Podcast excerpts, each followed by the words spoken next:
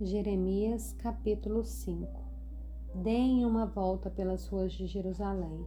Olhem, investiguem, procurem nas suas praças para ver se acham alguém, se há uma pessoa que pratique a justiça ou busque a verdade. Se acharem, eu perdoarei a cidade. Embora digam, tão certo como vive o Senhor, certamente juram falso. Senhor, por acaso os teus olhos não atentam para a fidelidade? Tu feriste esse povo, mas eles não sentiram nada. Tu o consumiste, mas eles não quiseram aceitar a disciplina. Endureceram o rosto mais do que uma rocha, não quiseram voltar. Mas eu pensei: são apenas pobres insensatos, pois não conhecem o caminho do Senhor, o direito do seu Deus. Irei aos poderosos e falarei com eles, porque eles sabem o caminho do Senhor, o direito do seu Deus mas todos eles quebraram o jugo e romperam as algemas. Por isso, um leão do bosque o matará, um lobo dos desertos os despedaçará, um leopardo estará à espreita das suas cidades. Quem sair da cidade será devorado, porque as transgressões deles são muitas e as suas rebeldias se multiplicaram. Jerusalém, como posso perdoá-la? Seus filhos me abandonaram e juram pelo que não são deuses. Depois de eu ter lhes saciado a fome, adulteraram e se reuniram em casas de prostitutas. Como garanhões bem fartos e cheios de desejo, cada um fica rinchando para a mulher do seu próximo.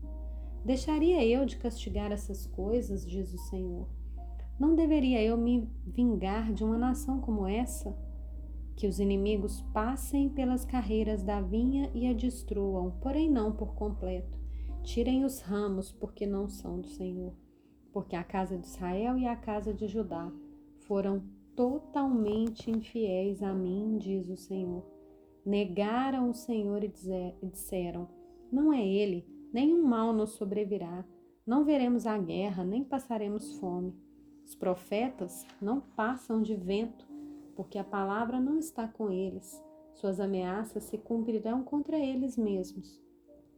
Portanto, o Senhor, o Deus dos exércitos, me disse: Visto que eles proferiram tais palavras, eis que transformarei em fogo as minhas palavras na sua boca, e farei desse povo a lenha, e o fogo os consumirá. Eis que trago contra você uma nação de longe, ó casa de Israel, diz o Senhor nação robusta, nação antiga, nação cuja língua você não conhece, cuja fala você não entende. A aljava deles é como a sepultura aberta. Todos os seus homens são valentes. Devorarão as colheitas e, os, e o pão de vocês. Devorarão seus filhos e as suas filhas. Comerão as suas ovelhas e o seu gado. Comerão fruto das suas videiras e figueiras e com a espada derrubarão as cidades fortificadas em que vocês confiam. Porém, mesmo naqueles dias, diz o Senhor, não os destruirei completamente.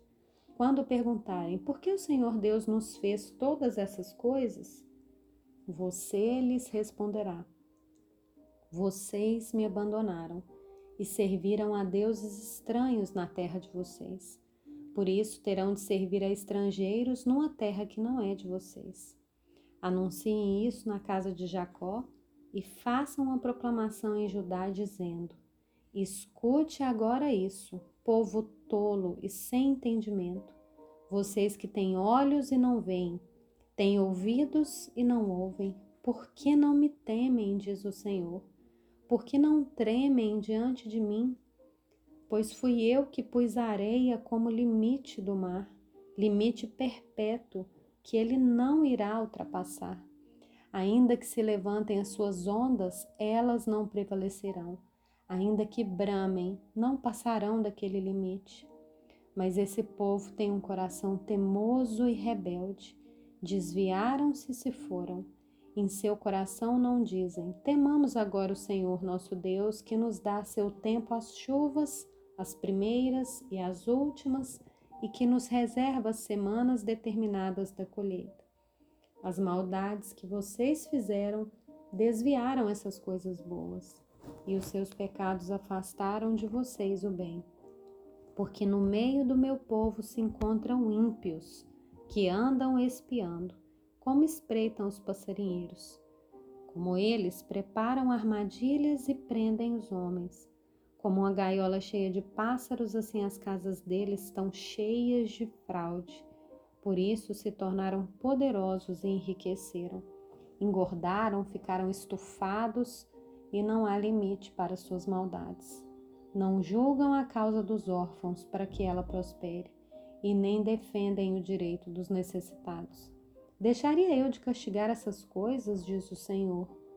Não deveria eu me vingar de uma nação como essa?